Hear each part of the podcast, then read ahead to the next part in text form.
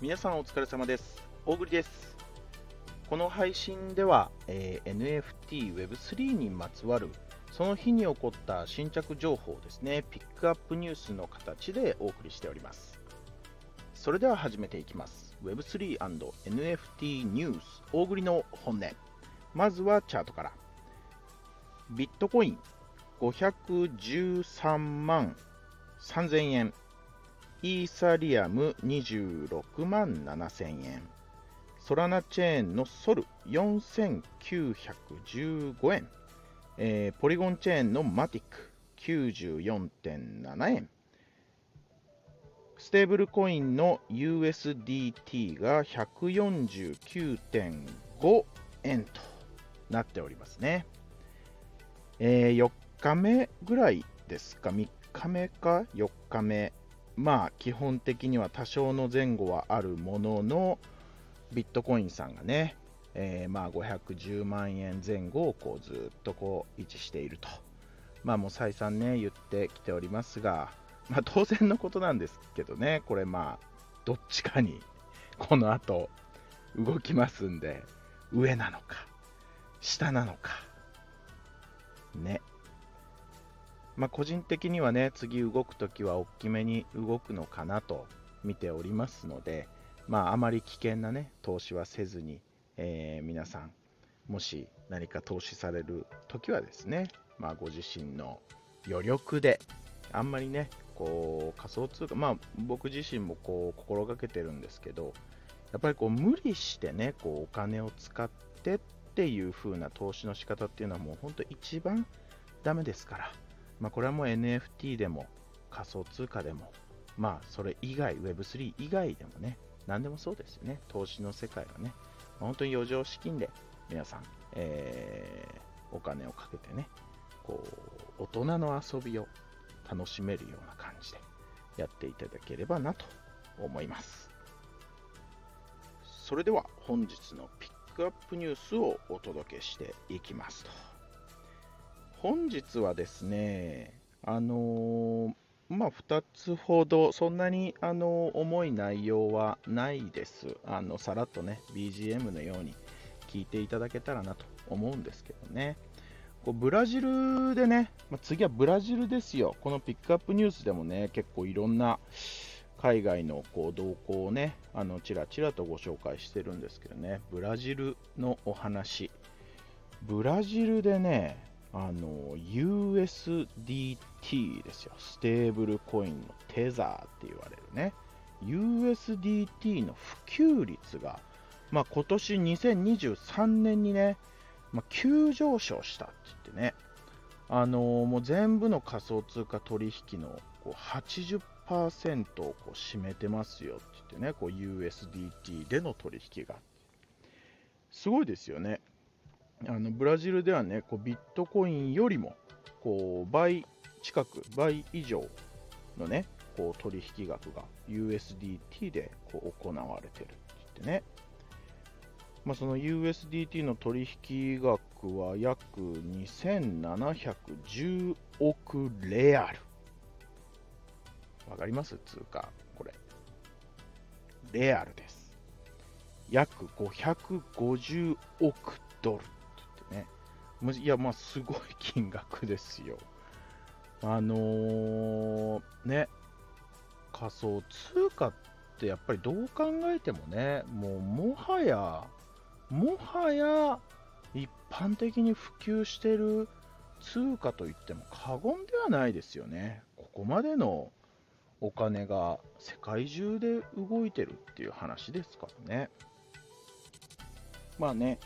でもこの USDT、まあ、ステーブルコインってね、あの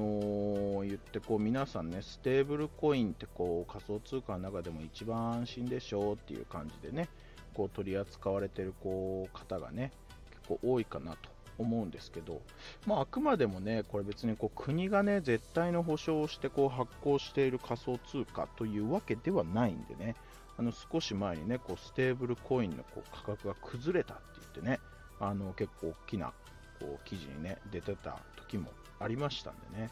絶対ではないですねそれだけ頭の中に入れといていただけるといいかなと思うんですけどね。まあ、今回の記事ではですねなんでこんなブラジルがねこの USDT がこう今年爆発的に普及したかっていうねまあちょっとそこには言及されてなかったんですけどね。まあそれだけね、あのー、仮想通貨の取引がこう増えてきてブラジルでも今暗号資産がこうね大きなニュースになるようなこうまた Web3 のねこう波が来ているよというお知らせ。でございました次ですね。まあ、次はね、これあの、ちょっと間違った認識で、あの、聞いてもらうと非常に、あの、危ない話なんですけど、あの、日経でね、あの、まあ、日本大学の、まあ、あの、教授さん、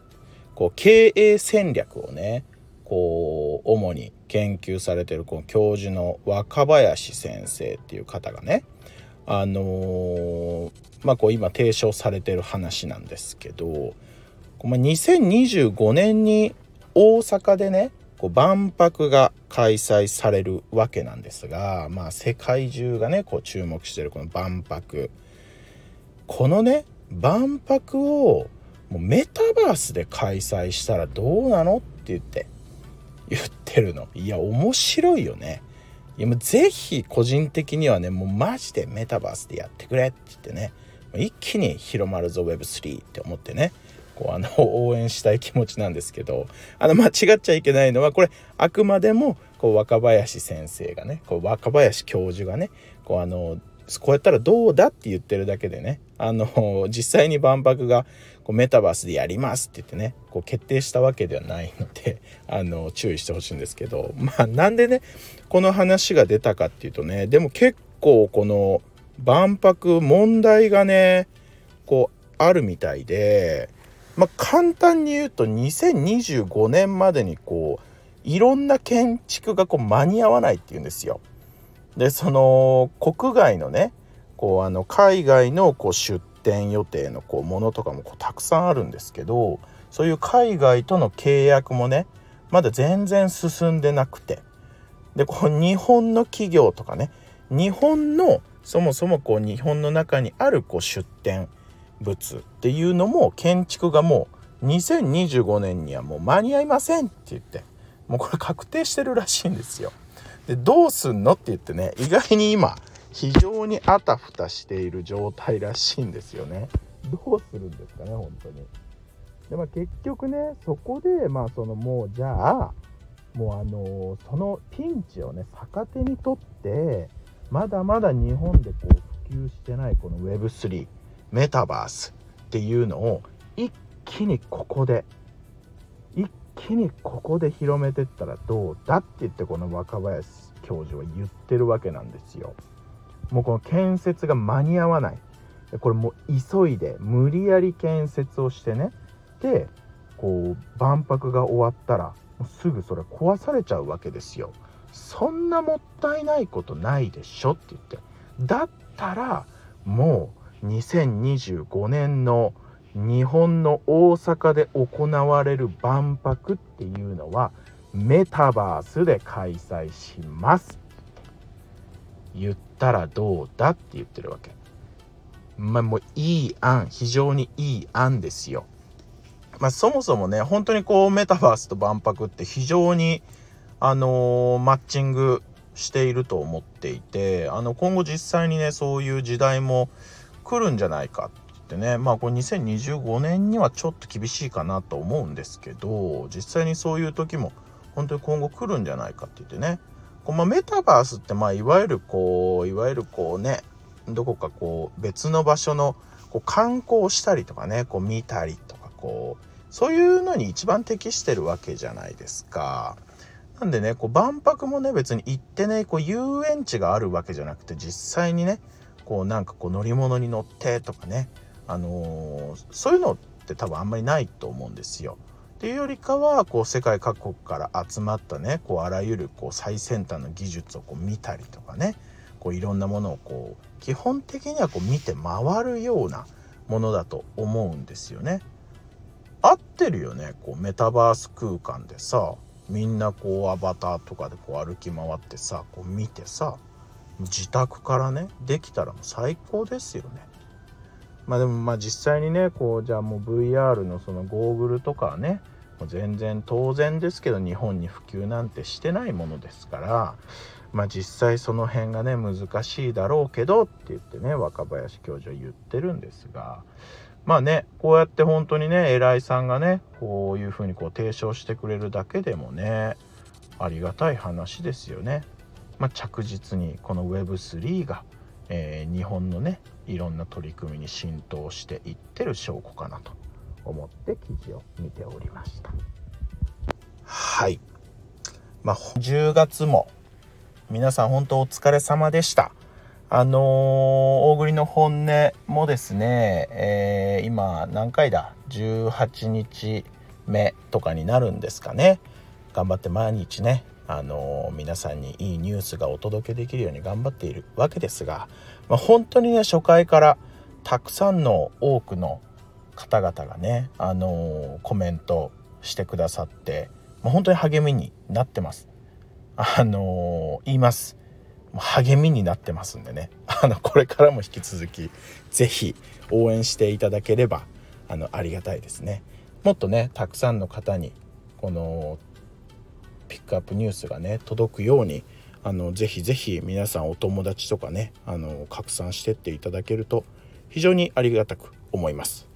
まあ、そんな中でねこう毎月、えー、こうリスナー様へね NFT プレゼントしますよって言って今月の感謝状を送らさせていただくのはですね丈太郎さんに決定いたしました。おめでとうございます。ありがとうございます。まあ本当にねあの どんな風にこう選んでるかってあのシンプルにちょっと抽選してます。あのもう選べなくてもう皆さん本当にたくさんねコメントもくれるしいいねもすぐ押してくれるしね。もう本当にあの選べなくてあの初めはねこう本当にこう熱心にね聞いてくれたりしてる方をこう選ぼうかなとか思った瞬間もあったんですけどね。もうほんと皆さんねたくさんコメントくださって結局選べなかったので抽選にしました。まあただこう抽選にすることであのー、ね他の方はちょっと悔しい思いなんですけどあの今回選ばれた丈太郎さんもねまた来月選ばれる可能性もあるわけでございます。この大栗のピックアップニュースがねあのー、本当に広がっていくもっとねこうリスナーさんがこう増えていく前にねこう参加してくださっていると、まあ、チャンスはこう到来しやすくなるかなと。思いますんでね。で今回のですねプレゼント NFT なんですが、まあ、ちょっとね大栗もあの最近1差ぐらいでねあのレアな NFT をゲットさせていただいたメタ侍っていうプロジェクトのねでも残念あのメタ侍をお送りするわけじゃなくてねあの丈太郎さんはあのメタ侍をこう PFP にされてるのであのまあ、メタ侍2のねあのパーツにこう使われるこう DNA とか玉鋼と、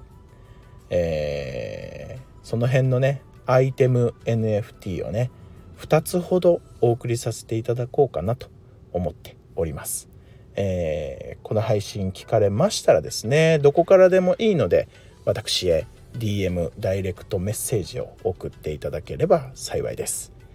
えー、ぜひ皆さんもねあの本当にずっとこんな感じで感謝状をね送り続けてまいりますので、えー、今後ともどうぞ大栗の本音よろしくお願いいたします。はい。本日もご視聴ありがとうございました。それではまた明日。